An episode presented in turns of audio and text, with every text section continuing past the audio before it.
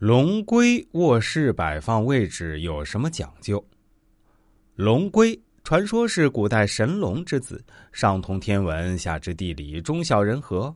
龙龟是龙神和灵龟的化身，在风水学中解释，龙龟摆件放在财位可以催财，有招财的功能。那么，如果在卧室摆放龙龟摆件有什么讲究呢？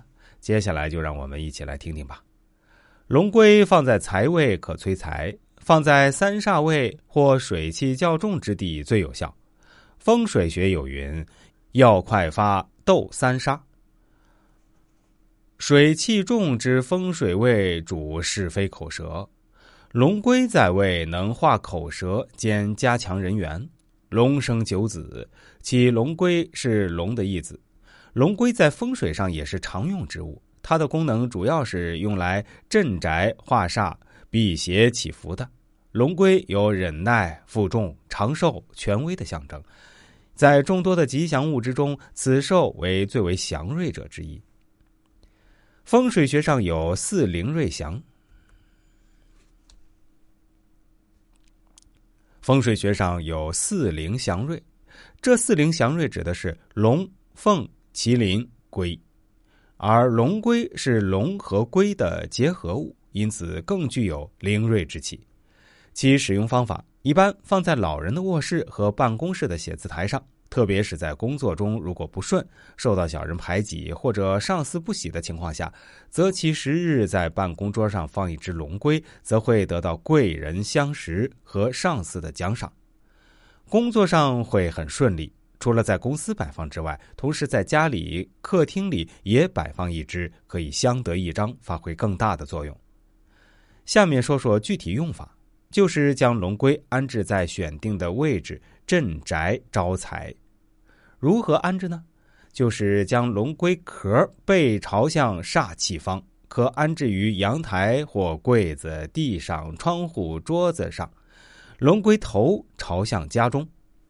注意，龙龟可安置于财位、偏财位、文曲位，请勿将龙龟安在厕所内或对厕所门。